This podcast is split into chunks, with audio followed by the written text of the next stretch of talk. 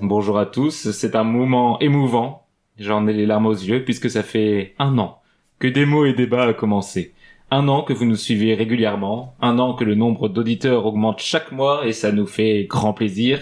Espérons que ça continue et que je ne porte pas la poisse à ce podcast.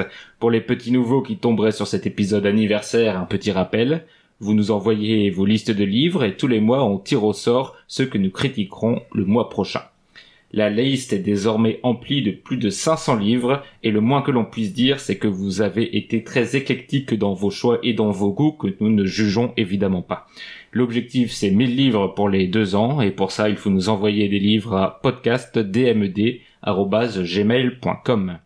Au programme cette fois-ci et pour la première fois en 13 épisodes, un programme 100% international qui ne nous fera donc pas chanter Cocorico puisque nous parlerons de Serpent et Piercing de Hitomi Kanehara, le cercle littéraire des amateurs d'épluchures de patates de Marianne Schaffer et Annie Barrows, et Runaways de Brian K. Vaughan au scénario et Adrian Alfona au dessin. Aujourd'hui, pour l'anniversaire, j'ai reconvoqué les courageux chroniqueurs qui avaient essuyé les plâtres il y a un an déjà et qui honorent tous deux leur troisième participation dans ce podcast, un record, ils sont beaux, ils sont vieux, ils ont les rides au coin des yeux. Bienvenue Guillaume. Bonjour. Quel est ton mot du mois? Mon mot du mois est écornifleur. Écornifleuse, c'est un nom et je le dédie à ma professeure de français en cinquième qui m'avait traité de ce joli petit sobriquet. C'est une personne qui se procure à bon compte par ruse, en volant, en parasitant, ce qui est nécessaire à son existence. Et je me reconnais tout à fait. Ça te va bien, Guillaume, en effet. Et comment s'appelait cette professeure de français? Il faut pousser l'hommage jusqu'au bout. S'appelait Madame Mion. Oh, on dit bonjour à Madame Mion qui nous écoute sûrement. N'oubliez pas d'envoyer votre liste de livres. Armand, bonjour. Bonjour. Quel est ton mot? Alors, mon mot, c'est jaculation. Tu peux répéter? Jaculation. Très bien. Alors, qu'est-ce que c'est? La jaculation, c'est tout simplement un autre mot pour désigner un élan d'enthousiasme. Au sens ancien, l'ajaculation, c'était aussi le nom du lancer de javelot. Vous voyez sans doute où je veux en venir.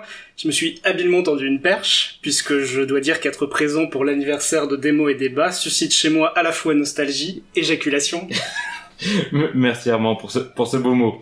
Et mon mot du mois est euh, moins tendancieux que le tien Armand, puisqu'il s'agit du mot anniversaire, qui vient de anus et de vertere, Anus veut dire en, en latin et vertere tourner, mot à mot. Anniversaire veut dire ce que ramène l'année. Et en effet, ça veut dire qui ramène le souvenir d'un événement arrivé à pareil jour, une ou plusieurs années auparavant. En l'occurrence, un an pour des mots et débats.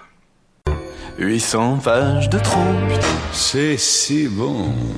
c'est si bon. 15 chapitres pourris. C'est extra. Extra. Extra.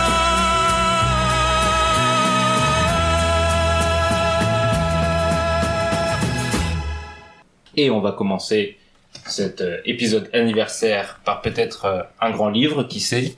Nous allons donc parler de Serpent et Piercing de Hitomi Kanehara, que Armand va nous présenter. Alors, un grand livre, en tout cas pas par la taille, Serpent et Piercing, euh, ou Ebi Nipiasu, vu que c'est un roman japonais. C'est le premier roman de l'auteur Hitomi Kanehara, comme l'a dit Mehdi. Il est sorti en 2003 au Japon, puis en 2004 au Royaume-Uni, avant d'être traduit en France en 2006. Euh, et il a été publié aux éditions Grasset. Donc c'est un roman qui a obtenu des prix majeurs au niveau national, donc japonais, et des critiques euh, quand même assez élogieuses dans les médias occidentaux. Donc on s'attendait quand même à quelque chose de, de consistant ou en tout cas de surprenant. Euh, quelques mots sur Hitomi Kame- euh, Kanehara. Elle a été décrite comme la nouvelle enfant terrible de la littérature japonaise. Aujourd'hui, elle a 35 ans, donc vous faites le calcul, elle était dans, dans la vingtaine quand elle a sorti Serpent et Piercing. Euh, tous ces romans ultérieurs ont été un peu teintés euh, de, des syndromes ou de la déviance euh, au sens neutre du terme, donc par exemple l'anorexie ou le syndrome Lolita. Toujours centré sur une période de la vie qu'elle connaît et qu'elle privilégie, c'est-à-dire la jeunesse, l'adolescence ou les jeunes adultes. Donc pour résumer brièvement l'intrigue de Serpent et Piercing, l'action se déroule à Tokyo, donc dans le Tokyo contemporain. Il y a trois personnages, euh, trois mêmes angles, trois angles d'un même triangle amoureux. Les rares autres personnages qu'on croise dans le roman, ils sont jamais nommés, mis à part une amie de Louis, euh, qui est le personnage protagoniste. J'y reviens juste après. Euh, mis à part une de ses amies qu'on croise au début du roman, et les autres sont juste très brièvement décrits par leur fonction, donc un policier, une collègue, etc., sans qu'il n'ait vraiment d'importance sur le récit. Donc les trois personnages, je vais vous les décrire rapidement aussi, vu que tout tourne autour d'eux. Donc le protagoniste ou la protagoniste plus, exact- plus exactement c'est Louis, L-U-I. Donc c'est aussi la narratrice, c'est une jeune femme de 19 ans. On n'a pas trop de détails sur elle au départ, son identité se dévoile et se construit au fur et à mesure du livre. Alors déjà, le personnage féminin qui s'appelle lui, quand on est face à un roman traduit en français au début, c'est assez déroutant, donc on met quelques pages à un peu à s'accoutumer au, au terme, donc euh, ça va être périlleux, je vais essayer de tâcher de... Et quelques pages, le livre est fini. Oui, c'est vrai. Donc une fois qu'on est habitué, d'une certaine manière, on referme le livre, ce qui est un petit peu un petit peu déroutant. Donc je vais quand même essayer de pas utiliser des phrases trop compliquées ou pronominales pour éviter les confusions. Sinon, on risque chacun de sortir des phrases du style. Le moment où lui lui tend une lampe qui lui, c'est super pour l'allitération et pour la compréhension, c'est plutôt moyen. Euh, le deuxième personnage, c'est Ama, qui est le petit ami de Louis qu'elle a rencontré dans une boîte de nuit. Euh, c'est un personnage à l'apparence excentrique, euh, à peu près du même âge que Louis. C'est Et qui? le- Lui, enfin lui, son petit ami, le, petit ami de lui. Voilà, donc je vais dire Louis, ça sera plus simple, même si c'est un prénom masculin, donc c'est pas plus simple. Euh, et le troisième personnage, c'est Shiba-san, qui est un ami des deux, mais plutôt d'Ama au départ, qui est le patron d'un salon de tatouage, recouvert de dessins de piercing de la tête aux pieds, plutôt laid prime abord au goût de Louis, mais on verra que ça changera, sans spoiler l'intrigue. Euh, les thèmes abordés par le roman, alors c'est très simple, ça tourne autour d'une certaine jeunesse japonaise qui s'ennuie, qui est oisive, euh, donc euh, quelque chose d'assez nihiliste, euh, qui mène à la vie au jour le jour, puis assez rapidement à la débauche, notamment à l'alcoolisme. Et en fait, le roman nous plonge direct là- là-dedans. On est plongé dans une tranche de vie qui va composer tout le roman, donc ça fait 150 pages. Déjà, est-ce qu'on peut parler de roman Je suis pas sûr, c'est Une grosse nouvelle ou Voilà, un petit roman. c'est exactement ce que je me disais, on parle du- d'une nouvelle ou d'un épisode de feuilleton qui pourrait faire Parce qu'en plus, on dit 150 pages, mais c'est euh, avec un format euh, écrit gros et euh, mise en page euh, petite. Donc voilà, vraiment un, un court texte. un court texte. Euh, donc en fait, on explore la relation entre Louis et Ama, euh, qui au départ euh, le rebute par sa différence, mais va chercher à lui ressembler, euh, dans une sorte de fascination, avec rapport de force entre les deux. Euh, où euh, au départ, on a plutôt l'impression que c'est Ama qui, qui a l'ascendant dans la relation, et ça se, se renverse pour que, pour au final que ce soit Louis qui, qui ait les rênes et qui au départ euh, fait fi de tout sentiment, mais qui va finir par en avoir et peut-être trop tard, etc., etc. Euh, Au niveau de l'écriture, c'est quelque chose d'assez cru, mais c'est pas non plus gore ni vraiment extrême. Euh, c'est pas subversif pour une audience occidentale, mais on peut imaginer que ça ait eu autant d'écho au Japon, vu que on est dans une société, une culture différente, et l'aspect subversif a dû Oui. probablement choquer les critiques et l'audience là-bas. Mais pas ici. Mais on reviendra sur en quoi. euh, En quoi le roman est gore et enfin n'est- n'est pas gore mais est subversif effe- effectivement. Donc en fait on a on suit l'histoire d'un personnage, l'histoire autodestructrice d'un personnage où c'est vraiment le personnage principal de Louis qui veut s'acoquiner au monde marginal entre guillemets alternatif underground euh, de manière totalement volontaire, c'est-à-dire elle n'est pas happée dans un monde avec une situation qui lui échappe, mais c'est elle qui verse totalement là-dedans par ennui ou par volonté de, Et par une certaine fascination aussi. Oui, c'est ce que je disais un- tout à Il y a l'heure. un côté un peu hypnotique dans le, le traitement du personnage qui a l'air un peu parfois de, de la biche euh, qui, qui regarde la voiture arriver et qui est paralysée mais qui en même temps A envie de aime- se monde. Voilà, c'est ça. Exactement. Ça. et ça marche euh, à la fois pour euh, on va dire ce qu'elle va consommer ou ce qu'elle va faire mais aussi les relations qu'elle va entretenir Et c'est même pas de la tentation en fait elle se il y a beaucoup de passages où en fait on a l'impression qu'elle subit mais elle le fait de manière Oui. totalement volontaire donc euh, on tourne autour du monde euh, des cheveux colorés, des tatouages, de la violence, du sexe, du masochisme, des bijoux, des piercings, etc. Et, pourquoi le titre de Serpent et Piercing Outre piercing, qui est quand même assez évident, euh, c'est Serpent à cause de ce qui a fasciné euh, Louis chez Ama, c'est-à-dire sa langue fourchue, fendue, euh, qui fait ressembler à un reptile. Donc, qui Je est, savais euh, même pas que ça existait. Ouais, et ben je me suis renseigné ensuite, et évidemment il y a des images, ça existe. Il faut hein. pas regarder. Il faut pas images. regarder, je vous le conseille pas, sachant qu'en plus le processus est assez long puisque c'est par euh, l'implantation de clous, de, enfin ce qu'ils appellent des clous, donc de piercing de plus en plus gros dans la langue jusqu'à l'avoir totalement fondu, euh, cicatrisé, etc., etc. Guillaume, n'a pas encore prononcé mot sur le livre. Ah, sur le livre, sinon j'ai dit bonjour quand même.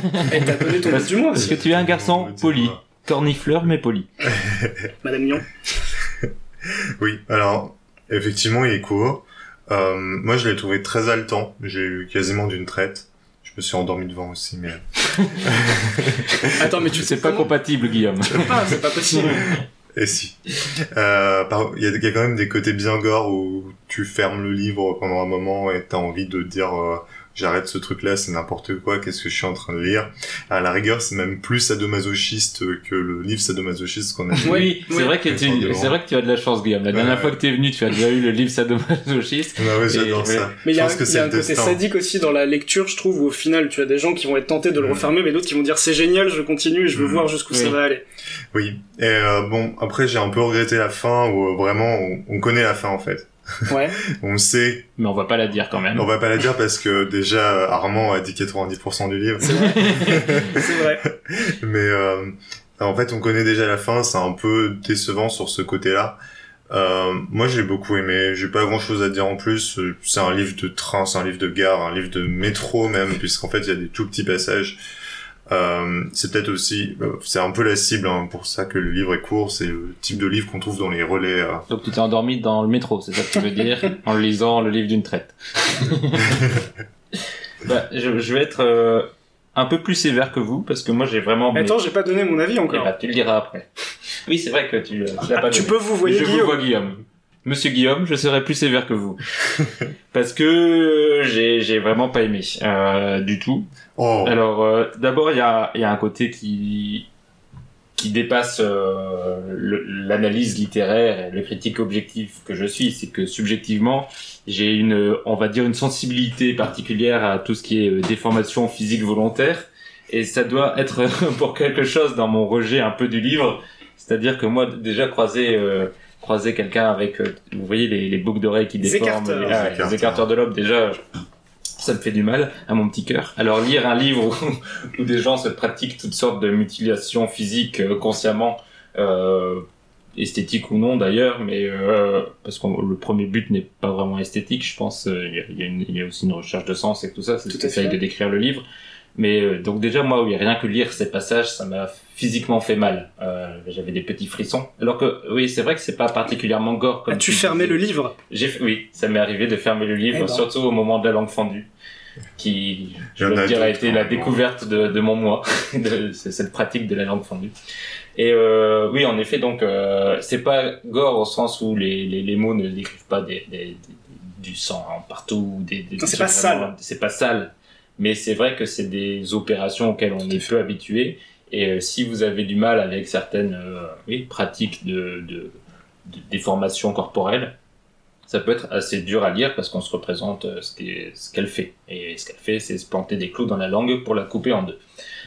Après, au-delà de ça, sans parler euh, de- du sujet qui, qui peut heurter certaines sensibilités pour les chochottes comme moi, euh, je trouve que le livre a en effet peu d'intérêt parce qu'il creuse pas assez ces sujets. Il a, il a un côté subversif, comme on disait, parce que c'est une, une jeunesse japonaise à laquelle on n'est pas habitué, même une jeunesse en France qui est assez marginale euh, euh, et qui, En tout cas, au niveau des langues, oui, c'est assez marginal. J'en ai pas encore croisé. Mais, euh, du coup, euh, on a envie d'en savoir plus sur ce qui les motive, etc. Et euh, le livre nous laisse quand même, je trouve, vraiment sur notre faim parce que c'est un livre très court et euh, je pense que c'est une faute, euh, sa, sa- taille par rapport à ce qu'il veut raconter.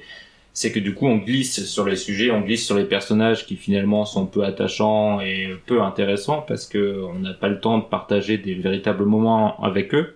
Et l'intrigue se déroule sans qu'on s'y intéresse. Comme tu le dis, Guillaume, la fin est prévisible. Il y a une mini-intrigue policière qui a peu d'intérêt.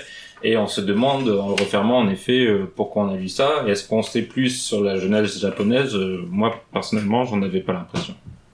Non, je suis assez d'accord. Après, moi, je suis plutôt du côté euh, team, j'ai aimé. Mais j'ai à peu près les mêmes critiques de forme, c'est-à-dire que c'est court, mais c'est trop court.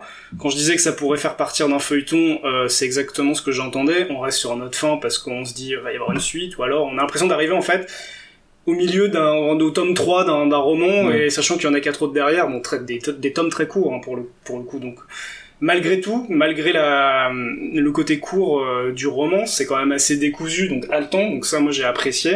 Je veux dire, on s'arrête pas, on fait pas de pause, euh, on enchaîne. Il y a, il y a, il y a même pas de chapitrage. C'est, vraiment des paragraphes qui s'enchaînent euh, et qui peuvent être lus d'une traite. Donc effectivement, j'ai pensé à la même chose, roman de train, roman de métro. Euh, mais j'ai trouvé ça quand même retentissant sur quelques scènes. Alors scènes, enfin quelques passages où euh, effectivement c'est peut-être le côté subversif où justement on a envie d'explorer parce qu'on connaît pas ou parce que euh, ça nous intrigue. Quelques rares moments de grâce, évidemment, je dis rares parce qu'il n'y a pas assez de place pour en avoir autant. Enfin, pour en avoir beaucoup, et surtout, on attendrait d'un roman si concentré, si ramassé, qu'il y en ait plus. Oui. C'est un peu ça qui est dommage. densité qui, qui n'a a- pas. Ouais, on a l'impression qu'elle caresse des, des thèmes symboliques, mais qu'elle va pas au bout, et qu'elle aurait pu Mhm. faire tout le roman là-dessus, alors qu'au final, il y a peut-être quatre ou cinq passages isolés qui sont beaux ou qui sont très, euh, comment dire, euh, interprétatifs. Bah, c'est vrai qu'il y a un côté qui, euh, d'une symbolique forte, vu qu'on touche à des, à des à questions. l'image, à la question esthétique, Voilà, à, à la symbolique de la mutilation corporelle, euh, enfin qui est pas vue comme une mutilation par les personnages justement, Mhm. ou dans le même le pur aspect, la dégaine des personnages, justement pourquoi ils sont différents, pourquoi ils se remarquent entre eux, pourquoi ils traînent ensemble, etc. Ça, c'est parce que le- l'un des points intéressants du livre, c'est donc le personnage principal qui est décrit au début comme une poupée Barbie, Ouais. et qui donc se dégrade entre guillemets, ou en tout cas qui transforme son corps vers quelque chose qui ne correspond pas aux normes de la société. Exactement. Et, et derrière ça, il y a toute une symbolique de euh, qu'est-ce que l'apparence euh, physique extérieure, Il y a un parallèle euh, clair Oui. entre sa dégradation psychique d'une certaine manière, qui est aussi volontaire parce que c'est ça Mhm. ressort aussi du, du nihilisme et physique où Mhm. justement euh, et en plus elle, elle brûle les étapes dans sa quête de, de langue fourchue où elle respecte pas les consignes on lui dit d'attendre euh, telle telle durée entre le clou de première taille et le clou de seconde taille où en fait c'est une course effrénée qui va de à un rythme exponentiel Mhm. Et, euh, et du coup, oui, c'est c'est une vraie symbolique du, du de, de l'apparat par rapport à ce qu'il décrit de, de la psyché du, du personnage et pourquoi ces êtres qui, qui attachent un intérêt à leur physique finalement, même si c'est pour le, dégrader, ils, considèrent que c'est quelque chose d'important, le tatouage, le, le symbole euh, externe, pour euh, évoquer soit un mal-être ou un refus d'une société telle qu'elle est imposée. Et euh, je trouve que ce qui est dommage, c'est que en fait, on, cette psyché qui est si importante et pour comprendre le, le- la gestuelle de, de ces personnages, euh, finalement, elle nous échappe toujours. Et ce personnage principal, euh, elle passe en effet, comme tu l'as dit, euh, par l'alcoolisme, par beaucoup d'émotions très fortes, mais en un temps très resserré, très expéditif, j'ai envie de dire. C'est ça le, le, le mot qui m'est qui me semble le plus résumer ce livre, c'est qu'il est expéditif et que du coup, je ne l'ai pas accompagné le personnage. Je l'ai vu, je l'ai vu faire ce qu'elle faisait de, de manière comme un témoin, mais je ne l'ai pas accompagné dans son Ouais, développement trop personnel. spectateur et t'es pas, tu t'as pas le temps de t'impliquer dans le roman en fait. Et l'autre chose qui fait que tu t'impliques pas, mais je trouve aussi que c'est un thème qui fait la force, euh, à nouveau je vais pas dire roman, mais de ce livre de quelques pages, euh, c'est euh, les, la thématique de l'identité. Parce qu'en fait on a trois personnages, comme je vous disais, euh, ces trois personnages seulement, on connaît pas les autres, on connaît pas les parents et la famille des personnages, leur nom, que ce soit Louis Hama ou Shibasan, euh, c'est pas leur vrai nom. Ou alors c'est des versions adaptées de leur nom ou fantasmées où en fait ils donnent une justification euh, qui n'est pas celle que qui n'est pas la raison pour laquelle leurs parents leur ont donné ce prénom. Ou c'est un faux prénom ou un alias et en fait on est dans un triangle amoureux où les trois ne se connaissent pas. Mhm. et ce qui pose des difficultés pour les événements justement qui se passent dans le roman. Oui, Donc, il y a une réflexion sur de- l'identité de qui est intéressante, tout à fait nihiliste aussi mais qui empêche aussi d'adhérer aux personnages et de les accompagner. À la fin est-ce qu'on compatit pour Louis?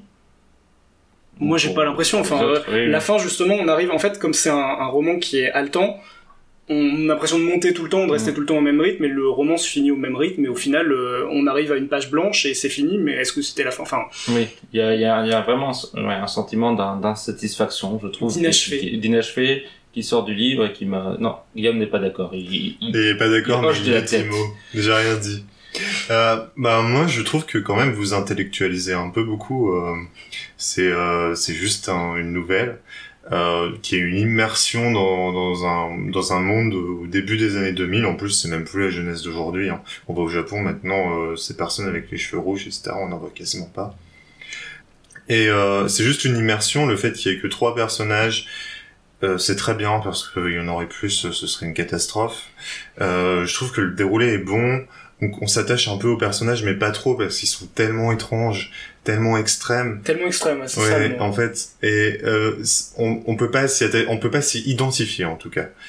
Euh, Oui, ça c'est vrai que c'est clairement pas le but du livre. ouais. et puis, Bah, Il y a des euh, passages quand même où en fait ils sont, enfin ils ont un espèce de vernis de normalité, mais au final qui craquent très vite, où Hmm. ils retombent dans un travers, où en fait. bah, c'est euh, elle ouais, particulièrement. elle en fait. particulièrement, mais elle le fait volontairement, c'est ça qui est intéressant. Euh, Oui, c'est, elle le fait volontairement et en fait, bon, ils la décrivent comme une poupée Barbie Ouais. à plusieurs reprises. Euh, qui est- elle a pas l'air d'avoir vraiment une personnalité très forte et c'est pour ça qu'elle est aussi impressionnée. Et, et en fait, euh, c'est, le- elle, se laisse dérouler là-dedans et elle, elle maîtrise pas les événements elle-même. Donc comment vous voulez que le lecteur il maîtrise les événements? En fait, pour moi, c'est quand même un très bon roman. Euh, J'aurais peut-être un petit doute. euh, on peut se poser la question sur les traductions. Oui, euh, Euh, on a quand on traduit depuis l'anglais. effectivement. Donc explique Guillaume parce Bon, que c'est bah, en fait, c'est c'est un livre qui a été traduit du japonais vers l'anglais, puis de l'anglais vers le français. Donc on, on a une perte forcément de, de traduction, même au niveau de la culture. Je sais pas si la personne qui a traduit par les japonais est pas assez. Ouais, Est-ce qu'elle a vérifié, fait une deuxième lecture Je connaissais je une personne qui traduisait des mangas, et en fait- des mangas, et euh, en fait euh, les mangas, elle, les- elle les traduisait depuis l'anglais, mais elle savait un peu de japonais, donc elle arrivait à comprendre. Donc peut-être que c'est ça. Après, je pense qu'on perd pas mal. euh, Il y a eu un parti pris justement Ouais. qui a été fait de pas traduire les noms, par exemple. Ouais. Euh, j'ai un bon parti pris. Moi, j'aime pas quand les noms et les lieux sont, sont changés. On perd dans la, je pense dans la structure, il y a des phrases qui font quand même très Oui. artificielles. On Bah. voit le passage, le double passage Oui, du traducteur en faut, fait. faut dire les, les choses telles qu'elles sont. Enfin, le style est catastrophique. C'est vraiment. Ah oui, oui. Et je sais pas, c'est ça. la- Moi, je trouve qu'on c'est s'y la fait. limite. Enfin, bon, on s'y fait. Il fait On n'a pas 100 beaucoup de pages. temps. mais- Enfin, Enfin, au moi, moins, je- ça lui, enfin, le style est, comme je disais, artificiel, mais au moins ça lui donne une, pas une personnalité de fait, mais enfin c'est, Ouais. c'est, au Il moins est c'est pas comme quelque chose. Voilà, il est différent. Voilà, il est différent. Arrêtez de le maltraiter. C'est pas parce qu'il a des tatouages sur sa couverture que voilà. À l'intérieur, c'est, euh, il y, a des- j'ai- il y a des mots, a. J'ai vraiment eu du mal. C'est-à-dire que je, enfin, je, je conçois que la traduction est, est un problème. Donc, euh, avis aux, aux, aux, aux auditeurs qui lisent le japonais ou peut-être euh, le lire en traduction Seconde anglaise. traduction. Je sais pas. Vous pouvez proposer une seconde traduction à l'éditeur. Bah oui, parce que ou le, oui, il faut le lire à mon avis en japonais, il faut essayer. Mais euh, à mon avis quand même, je pense que dès le départ c'était pas génial parce que parce que dans la façon dont sont construits même pour moi les les, les paragraphes, les, les les métaphores, etc. Il y a beaucoup beaucoup de de, de déchets et euh, Mais et il est violent. Ouais, ça c'est Ouais. violent parce qu'il y a pas tant de déchets que ça dans les dans la symbolique. Tu veux pas- je te elle est pas elle est pas compliquée, elle est pas complexe. Mais elle est pas mauvaise. il y a il y a quand même beaucoup de phrases qui sont très pompeuses dans Oui. dans la, la mais bien façon sûr, mais la, de- la psyché de, de- du personnage principal est quand même, Oui, au moins dans sa ça. tête, assez pompeux, justement, assez sophistiqué par rapport justement au nihilisme qu'elle, Oui. Auquel elle s'adonne. est, et en, en fait, je trouve même que ça colle plutôt, en fait, ces phrases courtes, euh, qui ont pas forcément de relation les unes avec les autres. Journal intime un peu. Oui, c'est ça, ça fait un peu journal intime. ouais, Et en vrai, c'est je pauvre, pas mon une truc. pauvreté dans le style, dans la C'est pas ce qu'il y a meilleur dans le livre, selon moi. Pour moi, l'intrigue est vraiment bonne, à part à la fin, comme j'ai déjà Ouais, dit. aussi, Je je- recommanderais de le lire, quand même. La fin est un petit peu en... Tu, tu, tu es en avance sur, euh, sur mes Oui, questions, euh, j'avais j'avais plus d'arguments. donc. T'es beaucoup trop violent, je vais te couper la langue en deux. Ouais, c'est- non, ah, Tu sais comment on fait maintenant. c'est affreux. oui, donc non. Euh, bon, bah alors, euh, vous avez d'autres choses à ajouter? Ah, juste pour compléter ce que disait Guillaume tout à l'heure, quand on disait qu'elle euh, qu'elle avait pas vraiment une, euh, une grande personnalité, Hmm. Euh, donc on a un triangle amoureux avec euh, donc deux personnages masculins, un personnage féminin, et effectivement, elle se retrouve en point de base du triangle, vu qu'elle est fascinée au départ par Ama, et euh, Elle est le fascinée amoureux, elle par est fascinée le- par. Shiba-san, le tatoueur, d'une manière illogique si on regarde ce qu'elle dit de lui au départ, mais au final, elle est tellement intéressée qu'elle accepte tout. Mhm. Même si en fait, elle se rend compte, elle se rend compte trop tard dans les deux relations que, euh, enfin, elle renverse le triangle d'une certaine manière, mais elle se rend compte trop tard et elle est un peu prise au piège. Mhm. Dans les deux cas, pour différentes raisons. Hmm. Et avec tout ce qu'on a dit, est-ce que vous le recommandez? Donc Guillaume, toi, tu as déjà dit oui. Tu le confirmes? Je dis oui deux fois. À tout le monde? Euh, tout le monde, mais toi, je te fais plus confiance. hein. Armand, est-ce que tu le recommandes? Euh, ouais, de toute façon, c'est très très court et euh, le seul truc qui est un petit peu embêtant, c'est euh, la double machette de la traduction. Mais après, euh, on perd pas de temps au moins en le lisant et c'est clivant du coup, vu qu'on voit qu'on a des avis très tranchés, en tout cas euh, entre Mehdi, Guillaume et moi. Euh, donc on aura forcément une opinion dessus et on se la fera très vite. Oui, bah moi vous aurez compris que c'était un, un énorme nom. Mais euh, donc oui non c'est un livre qui m'a vraiment euh, rendu la lecture très pénible. Comme peu de livres l'ont fait euh, avant, en tout cas dans ce dans ce podcast. Je crois que j'ai même préféré le, le livre BDSM euh, consensuel qu'on avait lu. euh. Alors je vais faire un petit teaser en parlant de lecture pénible, on n'a pas fini ce podcast. hein, donc, Attention Armand, on sera peut-être pas d'accord. Attention, attention. Alors, est-ce que tu as un extrait de, pour que les auditeurs jugent du style justement de de l'auteur?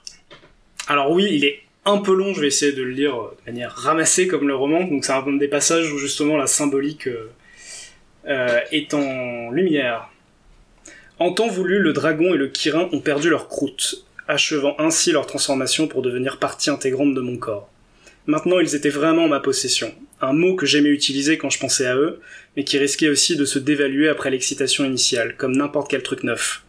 Un jour par exemple, tu as une magnifique jupe neuve qui te ravit, mais en rien de temps, cette jupe n'est plus qu'un élément comme un autre de ta garde-robe. Sans doute que ça tient du caprice, le fait de reléguer des fringues au fond du placard après les avoir portées deux ou trois fois seulement. Je crois que je considère le mariage sous le même angle. Simplement une situation où deux individus essaient de se posséder l'un l'autre. Et même quand on n'est pas marié, le type essaie malgré tout de te faire subir le même truc. Plus longtemps tu restes avec lui, plus il essaie de te dominer, de faire de toi sa chose. C'est ce qu'on appelle la mentalité à quoi bon nourrir un poisson s'il est déjà dans ton filet? Mais quand un poisson n'a plus rien à manger, il n'a que deux choix, soit s'enfuir, soit mourir. Pourtant, le désir de possession semble être l'élément commun à tous les rapports humains. Peut-être que ce désir fait, fait appel au sadisme et au masochisme qui existent en chacun de nous. Mais en ce qui me concerne, le monde pouvait bien arrêter de tourner. Je savais que je posséderais toujours un dragon et un kirin magnifique sur mon dos. Il ne me trahirait jamais, et sans yeux, il ne pourrait jamais s'envoler. Il serait toujours, toujours là. C'est beau. Merci Armand. Et nous enchaînons donc avec la deuxième critique de ce podcast, le cercle littéraire des amateurs d'épluchures de patates, un titre surprenant pour un livre que Guillaume va nous présenter. Euh, c'est un roman épistolaire devenu un classique, très bien noté sur les commentaires sur internet, 4,6 sur Amazon, quelque chose comme ça, sur tous les sites du style Goodread, des commentaires élogieux. C'est le plus beau livre que je n'ai jamais lu, disent la plupart d'entre eux. Très peu de commentaires négatifs. Euh, Bon, je vais pas dire que c'est surprenant, mais on, on en discutera. Ça a été coécrit par Marianne Schaffer et sa nièce, Annie Barrow. Quel bel accent Guillaume. Il est horrible. Alors, euh, ça parle d'une écrivaine connue pendant la guerre pour ses chroniques décalées dans un journal britannique. En panne d'idées, elle découvre un cercle littéraire mystérieux de l'île anglo-normande de Guernsey, né pendant l'occupation nazie de l'île. Et là, on apprend des petits détails historiques que moi-même je ne connaissais pas, mais il faut faire des tours sur Wikipédia parce que c'est pas détaillé. Euh, ça tourne très vite en histoire d'amour qui se télescope avec le processus de rédaction d'un nouveau roman fondé sur le cercle littéraire. Quel cercle littéraire Guillaume? C'est le cercle littéraire. Alors le mot exact, c'est pas ça. C'est pas celui du titre. Oui, c'est le cercle littéraire des amateurs d'épluchures de patates. Et la suite, tu vas me le dire parce que tu as le titre en anglais. Tu veux que je dise le nom en anglais du Ah oui, mais je me souviens plus. très le. Potato Peel Pie Society? C'est ça. euh, C'était les épluchures. quelque part. Ouais, de Guernesey à la fin. Enfin, c'est très long en fait. Ah, en titre, le titre du roman est plus long que euh, Serpent et Piercing. c'est ça, c'est ça. Ça pourrait être assez rigolo d'ailleurs de compter le pourcentage du livre que ça prend.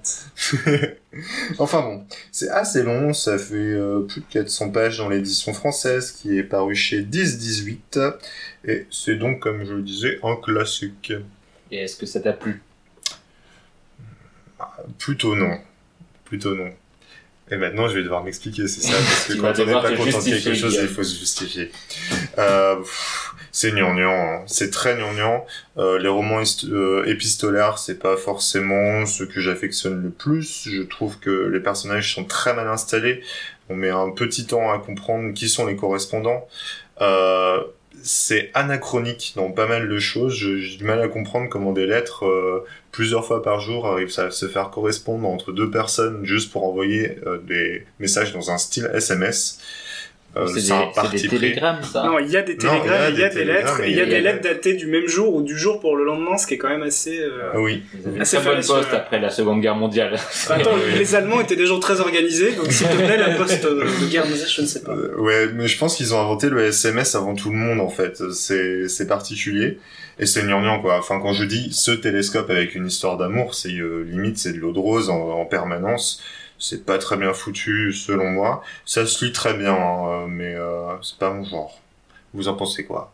Ben moi j'ai beaucoup aimé, peut-être à, votre surprise, mais alors pour être euh, franc avec mes, auditeurs, euh, je l'avais déjà lu. Je l'avais lu euh, dans ma tendre jeunesse euh, au lycée, et je l'ai relu parce que j'avais tout oublié. Donc euh, il m'avait pas laissé un souvenir impérissable, mais je me rappelais que j'avais aimé à l'époque.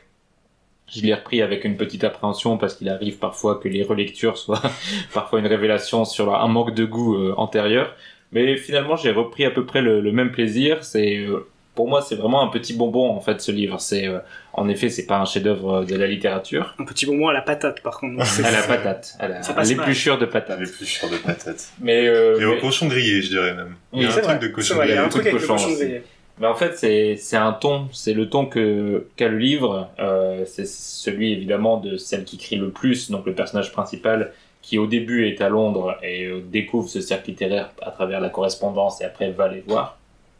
Et euh, le ton de, de, de, de cette écrivaine est celui d'une femme un peu caustique, un peu, un peu marrante et, et de bonne humeur. Et, et c'est vraiment un feel-good book, je trouve. Et il y a beaucoup de petites formules, par exemple, dans les lettres qui, sont marrantes, qui sont vraiment drôles et qui, qui mettent le, sourire aux lèvres tout simplement parce que euh, sait tourner des situations, des petits trucs, des petits, des, petits faits de la, la, vie quotidienne. Par exemple, elle s'attache avec une enfant et quand elle décrit les actions de l'enfant, c'est c'est vraiment très marrant, je trouve.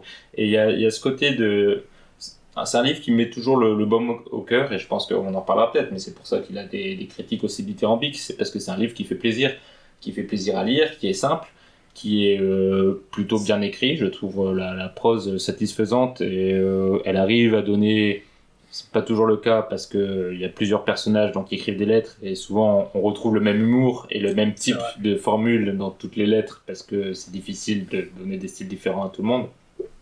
Mais je trouve que du coup ça fonctionne bien. On s'attache beaucoup aux personnages. Ils sont tous attachants, sauf celui, euh, ceux auxquels on ne veut pas être Mhm. attaché parce que l'auteur est très Ouais, manichéen introduits évidemment. déjà, euh, Voilà, c'est ça. dans des rôles pas de méchants, mais de... Et tu viens de donner un autre point négatif.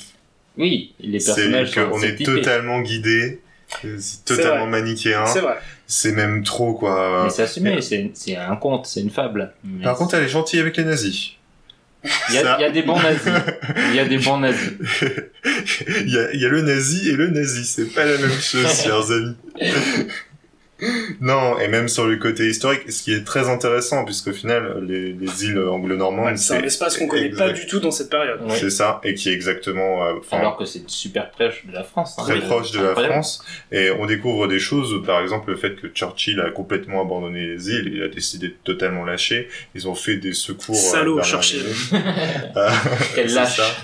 Euh, moi, je pense que j'ai passé la moitié du temps du livre à passer sur Wikipédia à vérifier euh, ce qui était raconté ou à essayer de- d'approfondir, parce que pour moi, c'est tout ce qui était que c'est intéressant. mi-historique, mi-fictif quand même. Donc, euh, enfin, pas, Oui. pas sur les éléments, pas sur les éléments historiques, mais il y a certains trucs euh, un petit peu romancés. Bah, c'est sûr. Mais c'est pas un livre qui se veut historique. D'ailleurs, c'est pour ça que tu es passé sur Après, elle est contemporaine de l'époque. euh, justement, elle l'a, elle l'a vécu. euh, Si, si, l'auteur. Ah oui? euh, Ah oui, Oui, oui. oui. Ah oui, elle est vieille, c'est vrai. oui, Bah, elle est morte elle très peu de temps après, euh, après le- la parution du roman. Et euh, oui, donc en effet, faut pas y aller en se disant c'est un livre historique, mais ça donne envie d'en découvrir plus, et c'est, je trouve là aussi assez habilement fait. Justement, ça change du roman soit de guerre classique ou historique Oui. où on nous fait des palanquets. Là, c'est inclus en plus dans des correspondances épistolaires, donc j'ai trouvé ça assez malicieux. Euh, donc à la fois dans l'écriture, donc ça je, je rejoins Mehdi, et euh, les petites anecdotes historiques dans lesquelles on ajoute euh, des péripéties des personnages. Moi j'ai trouvé ça très intéressant, donc dans la construction, dans les personnages, dans le style. Et comme tu dis, euh, Mehdi aussi, c'est euh, l'inverse de Serpent et Piercing où on passe du nihilisme à l'enthousiasme. Oui. Donc effectivement c'est du feel good. C'est du feel good. Ben, on est sur un roman britannique. hein, oui, non, mais c'est ça, c'est est du feel good. euh. Eh, tu- Oui. Mais c'est parce que t'aimes pas être heureux, Guillaume, c'est pour ça. Ah ben moi, je suis cœur de pierre. complètement déprimé. Justement, euh, pour, euh, pour la, la petite question, tu les as lus dans quel ordre? Les F. deux premiers. Les deux premiers. Les deux romans. Les deux romans Ah, j'ai lu celui-ci en premier. D'accord. Donc t'as commencé par le film. Ouais, j'ai commencé par le feel good qui m'a fait déprimer. Ensuite, j'étais super content. j'étais super content d'avoir quelque chose qui me fouette un peu, tu vois. Euh, là, je suis pas d'accord par contre avec ce, que tu, avec, avec ce que tu disais tout à l'heure, Guillaume, quand tu disais que c'est assez long parce que ça fait 400 pages. Le style épistolaire et aussi le fait qu'il y ait des télégrammes qui occupent en fait euh, un huitième Oui. d'une page. C'est quand même, ça, ça c'est quand même pas d'une Ah, moi, j'ai hein. lu ça très très vite. En 3-4 Oui, mais sessions de lecture, c'était bouclé. Ça se lit très, très vite et surtout même pour des, des, des personnes qui sont pas habituées à, à lire des gros romans ou qui euh, Parce que le séquençage fractaires. en courrier Euh, euh, fonctionne bien. Ça, ça marche très bien. C'est vraiment un livre qui est destiné pour le coup à tout le monde et qui est, Ah oui, oui, c'est le sûr. genre de livre que t'offres à des, à des gens parce que tu sais pas quoi leur offrir. Ah oui, je suis ça, d'accord. ça, ça plaît facilement. Tu prends pas beaucoup de risques et c'est, c'est amusant, ça se passe bien. Enfin, moi, je trouve Non. vraiment que c'est un, un non, c'est vrai que ça se lit bien. Mais euh, c'est c'est pas aussi rapide que l'autre livre. Non. Et bon, moi je suis pas fan du, du genre épistolaire. J'ai eu du mal à poser les, les personnages au début. euh, j'ai mis un petit peu de temps. Je suis peut-être débile. Hein, c'est une de mes théories. Alors, elle est, elle est euh, sur ta page Wikipédia, mais elle est pas vérifiée. Mais ce que je trouve aussi marrant dans ce livre, c'est que le, le titre, c'est sur ce cercle littéraire. Parce qu'on on n'est pas rentré dans les détails, mais en gros, une grosse partie de l'île s'est retrouvée à, à faire un cercle littéraire, à se rencontrer autour des livres, plutôt par hasard, par prétexte, on va pas aller plus loin. Avec des personnages qui d'ailleurs sont pas très intéressés par la par la littérature en Et c'est ça qui est assez formidable, c'est que les, les, les quelques fois, il y a quelques, de manière différente d'ailleurs, euh, des résumés ou des, elle raconte un peu ce qui se passe dans ces cercles littéraires. Et c'est tout sauf des cercles littéraires en fait, c'est des personnages qui en ont soit rien à faire de, de la littérature ou qui ont une seule marotte et qui euh, lisent toujours le, il y en Le a un même qui, livre, ouais. qui lit que le même livre à chaque réunion. Mais les gens sont fascinés quand même.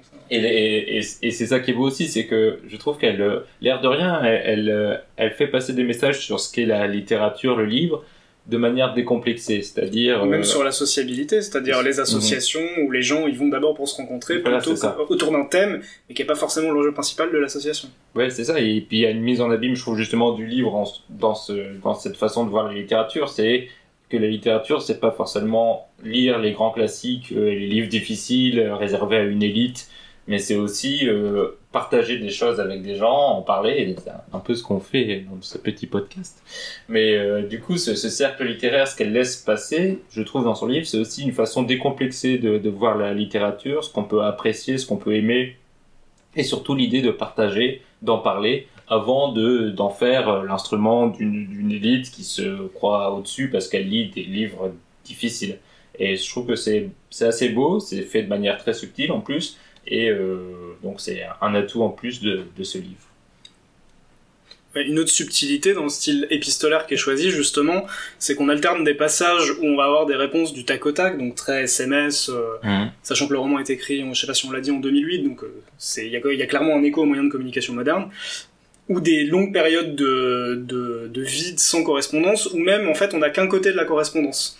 On n'a pas les réponses. On Mm. imagine qu'il y a eu des réponses parce qu'on n'a pas dans les lettres euh, suivantes euh, pourquoi tu m'as pas répondu, euh, Mm. qu'est-ce que tu fais, je m'inquiète. Ça, c'est le stalker. Réponds. Oui, ju- justement, en fait, on n'a qu'un aspect de la conversation, ce qui nous fait imaginer les réponses de l'autre interlocuteur.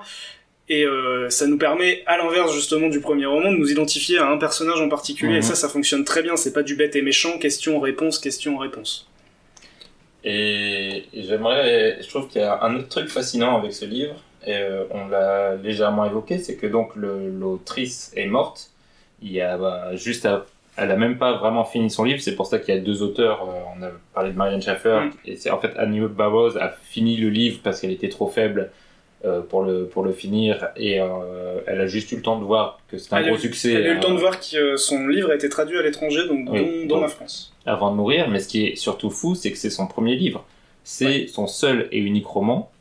Et c'est pour ça qu'aussi, je pense qu'elle a un rapport particulier avec la, la littérature et que ce livre a un côté très décomplexé. C'est que c'est pas une écrivaine, en vrai. Et il y a une mise en abîme justement avec le personnage principal qui est une écrivaine qui n'a plus d'inspiration Mm. pour, pour un roman. Et là, on a affaire à quelqu'un qui n'est pas romancière et qui écrit son premier et seul roman. Mais, et je trouve qu'il y a quelque chose d'assez beau, en fait, euh, dans, dans justement cette, cette idée du, du- du livre unique euh, d'une d'une autrice qui a un succès euh, incroyable et euh, D'ailleurs, le livre a été adapté en film récemment, ce qui Ouais, va... très récemment. Alors par contre, je sais pas comment ils ont adapté ça. Ça doit être très compliqué Ça doit d'adapter être des très gnangnan. Alors pour le coup, pour le coup, je pense que justement tous les défauts que tu soulignais Ouais. Guillaume, je pense que Euh, dans le film ça doit être film. catastrophique à mon Ouais. avis. Après on l'a pas vu, on va pas juger. On le peut-être dans un épisode spécial. Ah, ah oui oui. Parce que les lettres font euh, 3-4 pages maximum, grand maximum. Donc C'est pour ça euh, aussi que ça se lit vite. très... Oui, On voit très bien autour de quoi le film va tourner. Oui. euh, ça c'est génial. Donc les histoires d'amour. Voilà, c'est parfait. Donc j'ai, je viens de découvrir le côté fleur bleue de Mehdi et d'Armand. Oui. Je pense Désolé. que ce soir Cupidon est passé. Mais les grands livres sont des histoires d'amour, Guillaume. Donc tu n'es pas tombé amoureux de ce livre, c'est ça qu'on a compris. Et d'ailleurs, il y a, il y a aussi ce côté qui est un petit peu énervant, où euh, il y a le côté un peu comme l'industrie du cinéma qui fait des livres sur elle-même, enfin des films sur elle-même. Euh, là, c'est euh, donc un, une romancière. Bon, comme vous le disiez, c'est pas une véritable romancière, mais c'est une romancière qui fait un roman sur la littérature elle-même. Euh, je trouve que Bah, c'est pas très bien développé. Il y en a beaucoup ça. Il y en a beaucoup. Il y en a beaucoup. Et il y en a qui sont mieux faits que ça quand même. Après, il y a quelque chose d'intéressant euh, sur euh, le questionnement qui est vraiment le personnage principal du livre. Oui. Question que se pose euh, le- la romancière dans le roman Mm. et sans doute aussi euh, l'auteur. euh, Bah, Mm. c'est, c'est vrai qu'il y a ce côté le cercle littéraire qui est au cœur de tout le projet du Et livre, sujet mais qui n'existe pas vraiment. Ouais. C'est ça qui est aussi fort, je trouve, dans ce livre, c'est que c'est, c'est de ça que tout dérive, sans que qu'il soit au cœur du livre, le, le cercle littéraire. Il est toujours là, mais jamais là. Et, c'est, et C'est un tout, se- prétexte. tout se développe autour. C'est un Oui, c'est un prétexte. prétexte. Et Et il trouve ça je trouve ça bien. Ouais, non, moi je trouve ça vraiment très très bien. Donc, euh, Guillaume, est-ce que tu le recommandes? Eh ben, je vais vous étonner. Oui. Tu vas dire oui. Niette. Armand? Euh, bien sûr, parce que c'est rapide, parce que c'est intéressant pour le contexte historique euh, centré sur Jersey Guernsey. Et aussi parce que j'encourage euh, de manière générale les gens à écrire des lettres. Écrivez des lettres, c'est bien. C'est vrai. On Pas des cartes postales. hein, des- des- Non, les cartes postales, c'est pas bien. Les lettres, c'est bien. Hey Et il y a une citation. C'est maintenant?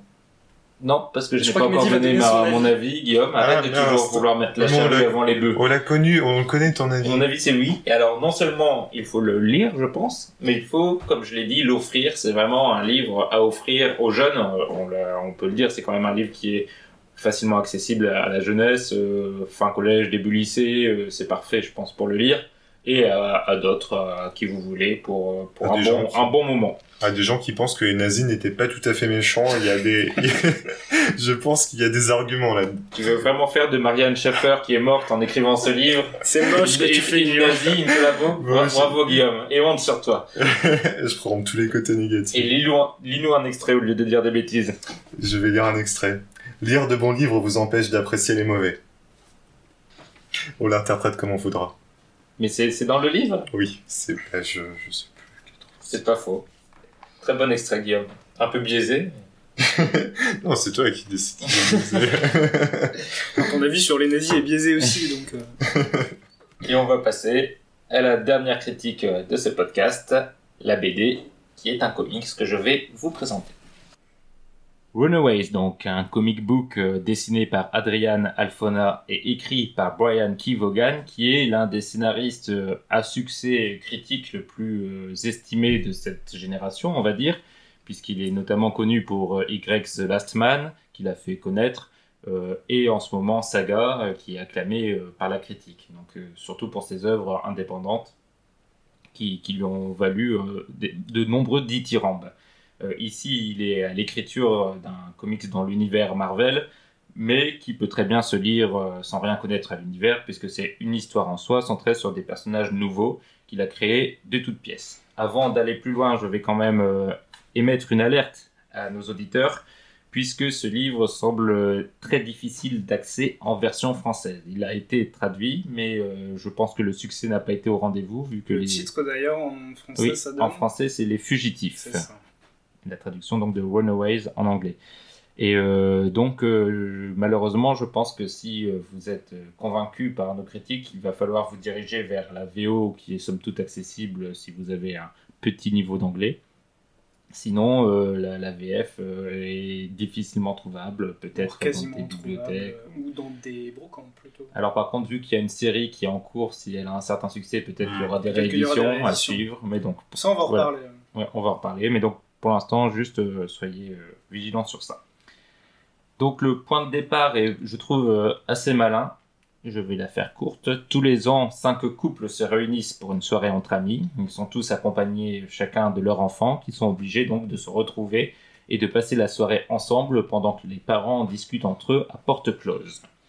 Pendant leur adolescence, une année, ils se retrouvent donc encore une fois à l'une de ces fêtes et euh, ils s'ennuient tous ensemble et ils décident donc d'espionner leurs parents pour savoir enfin ce qu'ils font euh, toutes ces années à chaque, à chaque retrouvaille.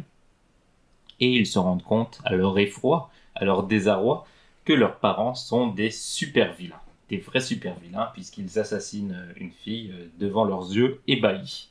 Ils sont donc normalement évidemment terrorisés et révoltés, et tentent par tous les moyens d'arrêter leurs parents dans leur macabre machination, en découvrant progressivement qu'eux aussi ont des super pouvoirs. Et donc c'est ça l'histoire de Runaways, c'est l'histoire d'une bande d'adolescents qui découvrent euh, leurs pouvoirs en se confrontant à leurs parents. Donc la thématique centrale du livre, c'est cette opposition entre des adolescents et des adultes. C'est vraiment la carte que joue l'auteur en insistant sur la bande d'ados et euh, les liens qui peuvent se créer entre eux. Un langage particulier, le langage des, jeunes et une vision euh, un peu naïve de, euh, de, Du monde du monde, c'est-à-dire euh, nous on veut le bien face à des parents qui sont euh, lavés par la société, qui, voient, qui, qui pourrissent la planète, tandis qu'eux sont ont encore l'âme assez, assez forte, assez euh, neuve, et un regard assez neuf sur le monde pour lutter, pour faire le bien. Ça peut donner parfois des dialogues sympathiques, mais aussi parfois très irritants, comme vous l'imaginez, quand un auteur euh, essaye de retranscrire le style des gents. Parfois, ça crée euh, un petit malaise. Les personnages ne sont pas totalement clichés, mais ils le sont un peu quand même, donc il, je trouve qu'on a un peu du mal à s'y intéresser. Même si, à mon avis, l'un des points forts, c'est justement les, pouvoirs des personnages qui sont différents, dont notamment un ou une petite fille qui est en lien avec un dinosaure par euh, un, lien télépathique, ce qui est quand même assez, assez surprenant. Donc euh, c'est des personnages un peu particuliers et une histoire qui va vite, beaucoup trop vite à mon sens, et qui finit par euh, nous lasser un petit peu à force de, de twists prévisibles. Et ce qui m'a le plus euh, choqué, c'est pour moi les dessins qui sont catastrophiques. Mais alors, je, euh, je ne peux qu'approuver. je comprends pas comment c'est possible. Alors, c'est toujours dur de, de juger aussi euh, sévèrement. Guillaume va encore peut-être me reprocher une, méchanceté gratuite.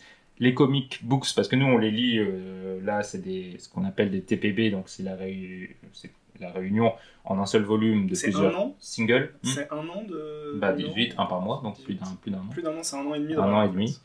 Et euh, ça date de 2003, euh, Runaways. Là, c'est le tome 1, parce qu'il y a quand même c'est eu un tome tome 2. Et je crois un même un tome deux. 3. Ouais, mais avec des reboots, etc. C'est Exactement. plus les mêmes, c'est plus C'est les plus mêmes les mêmes, euh, c'est même plus les mêmes adolescents, je crois. Hmm. Le roster Ouais. de l'équipe change. Et euh, donc oui, pour revenir au, au dessin, euh, les comic books donc sortent tous les mois et c'est très difficile de faire des dessins élaborés en un mois. Donc il y a quand même toujours souvent une différence de niveau entre un dessin de- d'un comic euh, mensuel et une BD euh, franco-belge dessinée pendant 7 ans. Évidemment, on peut pas avoir la même exigence, mais certains auteurs se débrouillent beaucoup mieux quand même dans ces délais, soit en jouant avec euh, les décors ou la composition, etc. Ici, on a quand même quelque chose d'assez euh, particulier, notamment complètement prosaïque, enfin, c'est bah, quelconque. c'est- même plus que quelconque, c'est moche. personnalité. Et il y a un truc qui je sais pas si vous l'avez remarqué, mais ils ont toujours la bouche ouverte. Et, et- Moi, j'ai pas remarqué ça. ah, moi ça m'a choqué. Moi, j'ai eu la bouche ouverte devant le... en la, la la bouche lecture, hein, mais... euh, les, les personnages. Parce que je baillais, en fait, donc, Si euh, vous le relisez en, en, en pensant à ça, vous allez voir que ça. Ils ont la moitié des pages la bouche ouverte et de manière difforme, c'est-à-dire avec une mâchoire euh, qui, ouais. Décrochée. Décrochée carrément. Et du coup, c'est ridicule. C'est vraiment ridicule parce que c'est des poses, ils sont censés parler. cartoon, mais en fait. Oui, c'est très. Mais mais mais il y a des beaux cartoons. Là, c'est des, des moches cartoons. Sur le dessin aussi, enfin, moi, ce qui m'a choqué principalement, outre le trait qui est quand même, euh, bon, comme on disait, euh, mi- minimum banal, c'est les couleurs. Enfin, Il y a trop de couleurs. Enfin, je veux dire, il n'y a pas de cohérence. C'est hétéroclite. Après, moi, ce que je me dis, c'est que au vu du scénario, et on sait aussi comment ça fonctionne les comics, souvent euh, le scénariste et le dessinateur sont pas forcément en lien direct. Non. Il faut quand même faire cohabiter un dinosaure, euh, des ados très différents, des super vilains qui sont euh, pas tous de la Terre, des vampires. Dans des environnements différents, enfin, c'est impossible. Enfin, moi, je comprends pas comment, enfin, comment assurer une cohérence là-dessus, à moins de se limiter en termes de couleurs, et du coup, ça part dans tous les sens. Là où le, dessinateur réussit peut-être son, son pari, c'est que je, je trouve qu'il arrive à différencier assez les Ça, personnages c'est vrai. pour euh, nous faire bien comprendre qui est qui et qu'on visualise assez rapidement les pouvoirs de chacun. sont très Et quand même. Parfois, dans certains comics, pas toujours des évident. pouvoirs très différents, là. aussi. Oui. Sur les critiques, sur les traits et les couleurs, je, je pense aussi que c'est un des premiers qui a été fait quasiment intégralement par ordinateur, enfin retravaillé par ordinateur. Ah, tu crois, Ouais, oui. Ouais, c'est et bon, ça doit être parmi les premiers. Et en fait, la technique est pas du tout affinée Mhm. avec les logiciels qu'ils avaient à l'époque. euh, je pense que c'était pas terrible. Et euh, en effet, ils poussent un peu parfois, des fois, sur des dégradés euh, qui sont un peu laids sur les visages. Euh, on- Quand on connaît un peu Photoshop euh, 2003, euh, on peut comprendre. CS combien? Je sais pas. CS2 Je me souviens plus. Ça s'appelle pas comme ça. Ah ouais, ils ont toujours la bouche ouverte. Et, euh, et, et ce qui est d'autant plus frappant, c'est que donc là, dans le tome euh, The Complete Collection, euh, édité par Marvel, donc qui réunit les 18 premiers numéros, il y a au milieu deux numéros fill-in. Donc un fill-in dans les comic books, c'est quand pour des souvent des, des questions de temps, il y a deux épisodes qui sont pas dessinés par la même personne Mm. et euh, souvent avec une histoire un peu euh, différente, euh, un petit scénario différent qui, qui se contient lui-même. Donc là, on a deux épisodes comme ça, dessinés par Takeshi Miyazawa et qui seront là, je trouve, bien dessinés. Et du coup, ça choque particulièrement parce qu'on se dit, en se lisant ces, ces- ces deux, ces deux issues, mince, c'est- dommage, ça aurait peut-être été, si- s'il avait tout dessiné, peut-être qu'on aurait eu plus d'intérêt pour le, pour le livre. Mais, euh, mais le reste est, est vraiment difficile à, à regarder. Après, le feeling, pour moi, là, c'est pas un problème. Le problème, c'est le filler. C'est-à-dire Ah, le, remplissage. Ah oui, oui. Il y, a oui. des, il y a des arcs narratifs et des issues, comme, comme, tu, dis, enfin, comme tu disais, vu que tu as employé le terme anglais, je continue. C'est du remplissage, ça sert à rien. Il y a des personnages qui sont incorporés alors qu'ils ont rien à voir là. Évidemment, euh, bah, je sais pas si on peut spoiler, mais euh, Non. bon, il y a des personnages euh, de Marvel qui sont, j'allais dire, assez connus. Bon, pas vraiment, c'est des personnages de second rang, mais qui sont là parce qu'il faut les inclure. Il fallait les inclure sans doute à l'univers.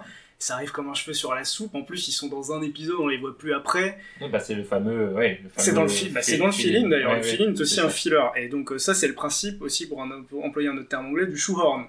C'est-à-dire, on, on met des, des personnages qui n'ont rien à foutre là pour, euh, Pour créer, pour créer une- un, intérêt ou relancer un peu l'intérêt. Parce que moi, j'ai trouvé ça d'une longueur. Ça se lit vite, mais c'est lassant. C'est chiant, quoi.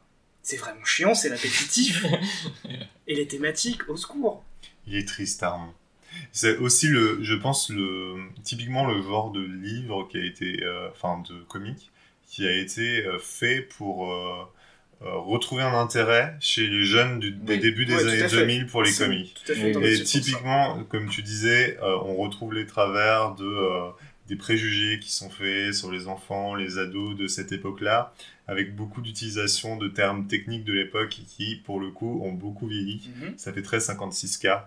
C'est Euh, et, euh, et énormément de personnages aussi, je pense, pour que chacun puisse s'y identifier. Exactement. Mais en soi, on a 6 ados, c'est ça, 6 ados, Ouais. plus leurs deux parents à chaque fois. Donc en fait, on a 18 personnages principaux, auxquels il faut ajouter effectivement les, les introductions, plus les personnages de la ville, plus, plus, plus, plus, plus, plus un dinosaure. Et inventé. Et un Il faut le vampire. dessiner tout ça. Il faut le dessiner. Et euh, pff, je dirais pas que ça a pas d'intérêt. hein. Je pense que pour des lecteurs plutôt jeunes, ça peut être intéressant. Euh, Peut-être aussi pour euh, connaître un peu les comics. Moi, je, connais- je connais pas du tout cet univers-là, donc je peux pas dire. Moi, je le conseillerais pas pour un premier comic parce que c'est pas révélateur de la qualité que ça peut non. offrir. Ça donne pas envie. non. Et c'est vraiment, en fait, le, c'est, c'est la base, quoi. Mais la base, pas dans le sens où ça donne une Mhm. fondation, mais c'est, c'est, c'est, c'est bateau, c'est pas, c'est pas intéressant, quoi. C'est très bateau. Et c'est fait- d'autant plus dommage, je trouve, que donc on l'a dit, euh, Brian Kevogan a démontré par la suite Ah oui, qu'il bah, avait des qualités de scénariste. Sur Saga, sur Ex Machina et sur euh, Y The Last Man. Paper Girls, qui est très bien, euh, qui a une super réputation. La plupart sont publiés chez Image. Il y a Mhm. juste Ex Machina qui est publié chez DC. Ouais, à Vertigo, dans la revanche Vertigo. Vertigo, d'accord, oui, mais, c'est DC. appartient à DC. Tout à fait. Mais ce qui est vraiment dommage, je trouve, c'est qu'il avait quand même le champ libre. Là, en plus, je pense qu'il avait quasi carte blanche par Marvel parce qu'il fait son truc dans son coin. D'ailleurs, ça s'est vite effondré parce que ça n'a pas marché.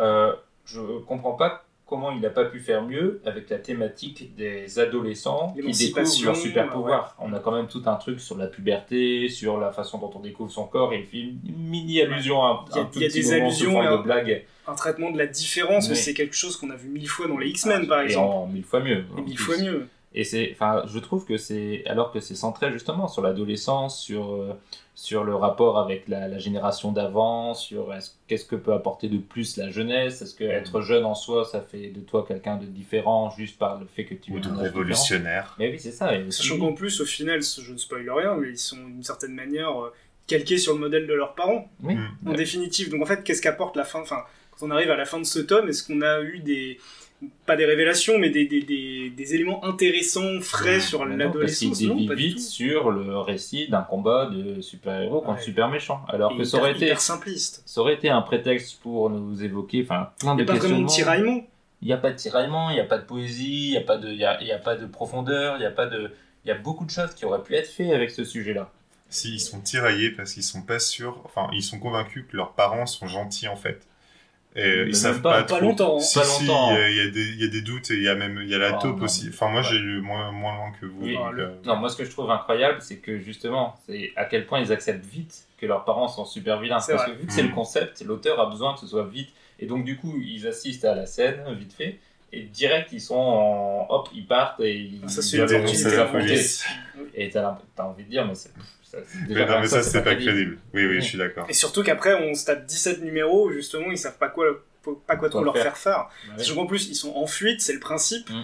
Et ça, on nous le Ouais. rappelle, mais toutes les 4 pages. On nous le rappelle sans jamais qu'il y ait vraiment de fuite. De- sans qu'il y ait- de- d'urgence, en fait. Runaways, mais on aurait Ils sont pas pourchassés. un- Non, on aurait pu prendre un road movie, un, truc comme ça, tu vois, un style euh, de, de ville en ville, leur Déplacement pérégrination, ils se perpétuel, découvrent euh. eux-mêmes, et, mais non. Et oui, donc c'est vraiment, je trouve un gâchis.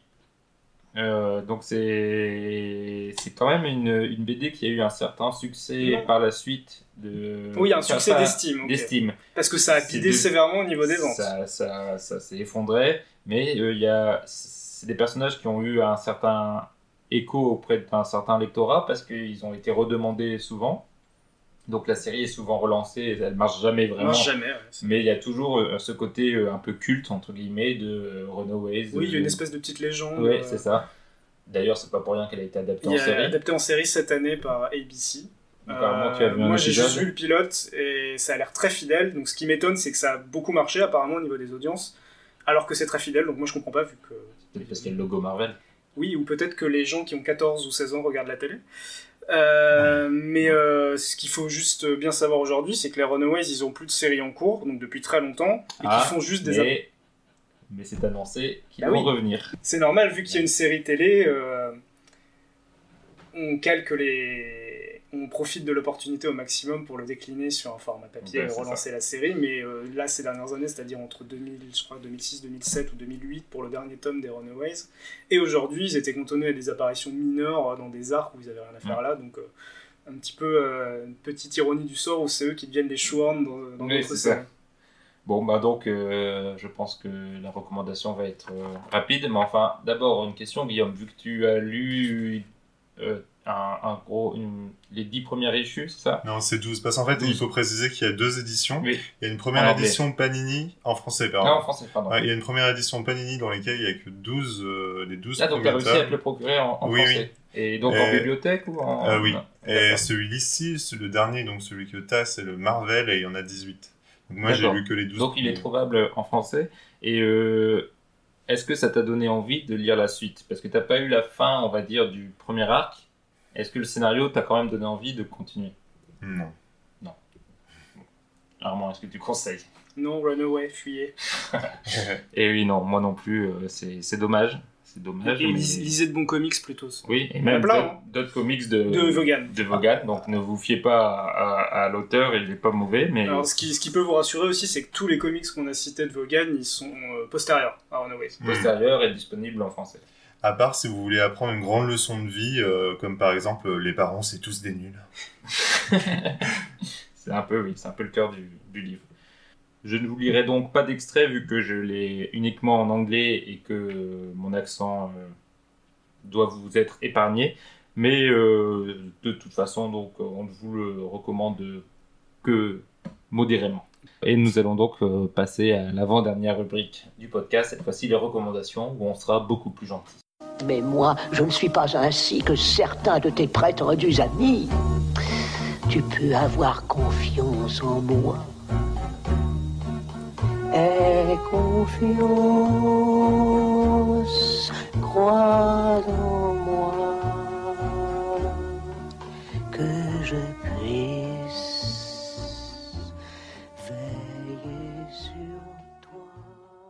Les recommandations, c'est la partie du podcast où mes chroniqueurs ont carte blanche et peuvent recommander euh, tout ce qu'ils veulent, car euh, maintenant vous en êtes sûr, ils ont bon goût. Armand? Alors, moi, je vais recommander une série qui a été diffusée, donc euh, dont la première saison est terminée il y a quelques mois maintenant. Ça s'appelle Barry. Ça a été diffusé par HBO. Donc, c'est 8 épisodes de 30 minutes, donc c'est très ramassé. C'est une série dans laquelle joue, euh, et je crois qu'il produit et écrit aussi Bill Hader du Saturday Night Live, qui est pas un acteur à la base, c'est un comédien, mais plutôt de type humoristique. Et là, on a affaire plutôt à une comédie noire, où, si je vous résume un peu le pitch, c'est un tueur à gages qui arrive à Los Angeles et qui se retrouve malgré lui, euh, dans le cadre d'une tentative d'assassinat, euh, intégré à une troupe de, de théâtre et il se retrouve acteur malgré lui. Donc c'est beaucoup de quiproquos, beaucoup d'humour très noir, euh, c'est pas du tout désopilant, et c'est fascinant, Bill Hader est parfait, le cast est parfait, euh, et il y a vraiment des, très grands moments, euh, moi j'ai passé un, excellent moment, c'était un délice à chaque fois. Alors moi je connais pas du tout la, la- enfin je n'ai jamais vu la série, mais je, je connais Bill Hader et rien que pour ça je recommande parce que c'est c'était un de mes chouchous du, du SNL. C'est il a un talent euh, comique euh, assez incroyable. Et je triche vite fait en Ah. donnant une petite mention pour quelque chose que je n'ai pas encore essayé, mais que je vais essayer et que je vous conseille vivement. Ça s'appelle la Cinétech. Euh, Ah oui. C'est une, euh, une association de réalisateurs qui propose une plateforme en ligne un peu comme euh, une VOD.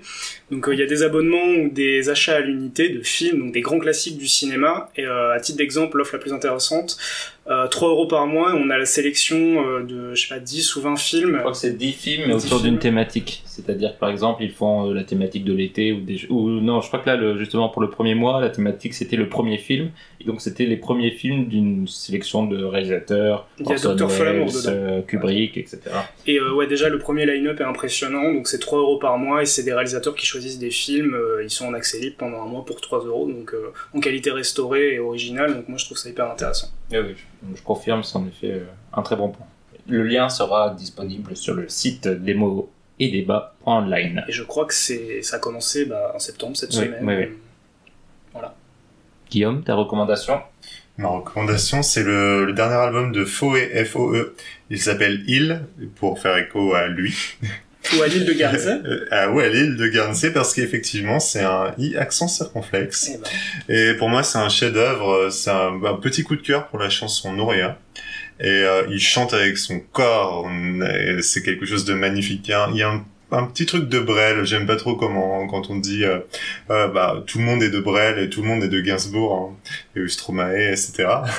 Mais il y a un Faux petit truc. C'est magnifique. D'accord, très bien. Toi, toi, tu sors.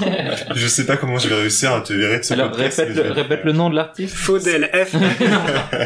C'est faux et F-O-E. Et le dernier album, c'est Il. Euh, il faut aller sur les plateformes légales.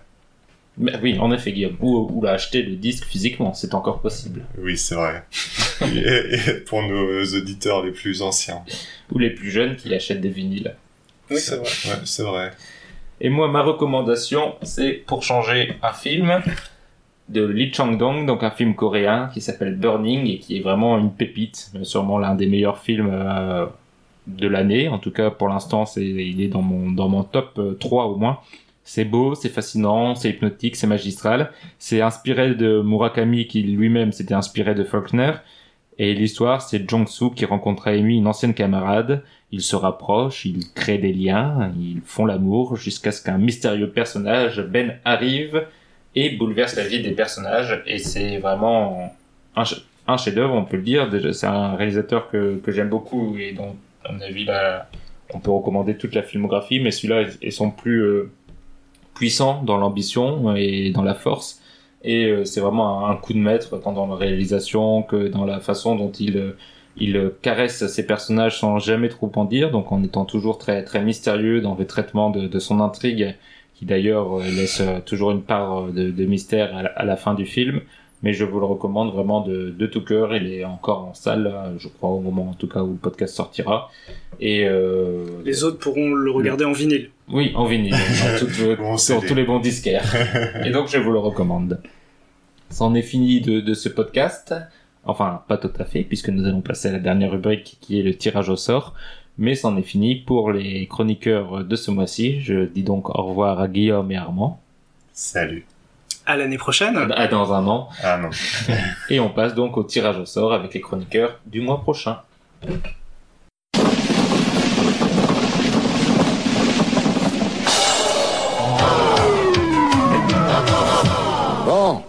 Et nous sommes de retour pour la partie tirage au sort du podcast. Je reçois donc les chroniqueurs du mois prochain qui sont tous les deux des nouveaux venus. Bonjour Koudedja. Bonjour à tous et à toutes. Bonjour François. Bonjour. Et nous passons donc tout de suite au tirage au sort. Le premier livre tiré est un roman canadien écrit en 1998 de 624 pages par Margaret Atwood et qui s'appelle Captive. François, est-ce que tu mets ton veto? Mm, Non. Que déjà. Non plus. Donc, nous le lirons car je ne le mets pas non plus. Deuxième livre tiré. Un roman espagnol de 510 pages, écrit par Don Juan Manuel entre 1330 et 1335, et qui s'appelle Le Comte Lucanor. François, Ça me semble intéressant, donc euh, toujours pas de veto. Que déjà. Je mets pas mon veto non plus. Eh bien, moi non plus, donc nous lirons Le Comte Lucanor de Don Juan Manuel. Et pour la BD, Le Grand Méchant Renard de Benjamin Renner, une BD française de 2015 de 192 pages. François, C'est bon pour moi. c'est déjà. Ok aussi pour moi. Et moi aussi. Donc ça a été très rapide, pas de veto cette fois-ci. Je récapitule. Captive de Margaret Atwood, Le Comte Lucanor de Don Juan Manuel et Le Grand Méchant Renard de Benjamin Renner. Bonne lecture et à dans un mois. À bientôt. À plus.